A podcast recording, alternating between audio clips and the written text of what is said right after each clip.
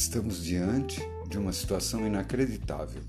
A sobrevivência está comprometida por uma pandemia. Com 68 anos de idade, nunca presenciei uma crise de tamanha importância.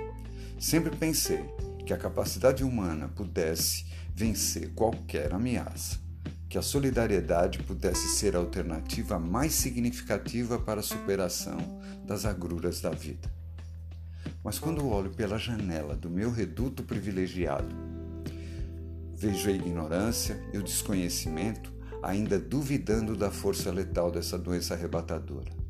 Quando ligo a TV, internet ou qualquer outro meio de comunicação à distância, constato as contradições de informação que mais provocam o pânico do que produzem soluções.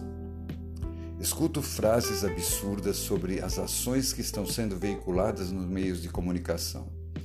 As histórias trágicas das perdas das famílias cada vez mais dolorosas.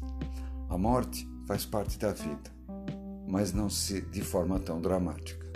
Se morre por inúmeras causas.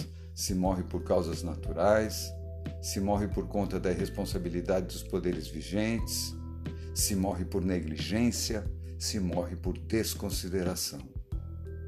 Para lidar com essa tragédia, hoje é preciso se reconhecer o próprio e inalienável direito à vida.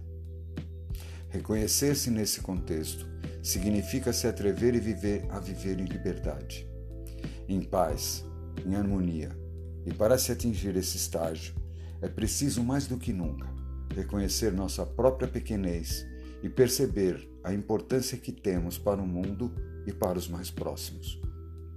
É preciso constatar os papéis que representamos na vida e sua própria responsabilidade. É preciso saber que não somos fundamentais como gostaríamos, mas também não somos descartáveis como nos fazem sentir. Somos parte de um todo maior que funciona melhor quando cada uma das pequenas peças cumpre suas tarefas com precisão e cuidado.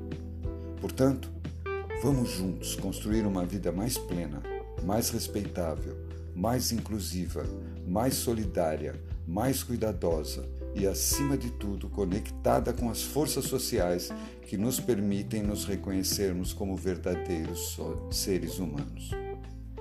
Eu sou Rubens de Mello, psicólogo. Muito obrigado. Dois minutos e cinco.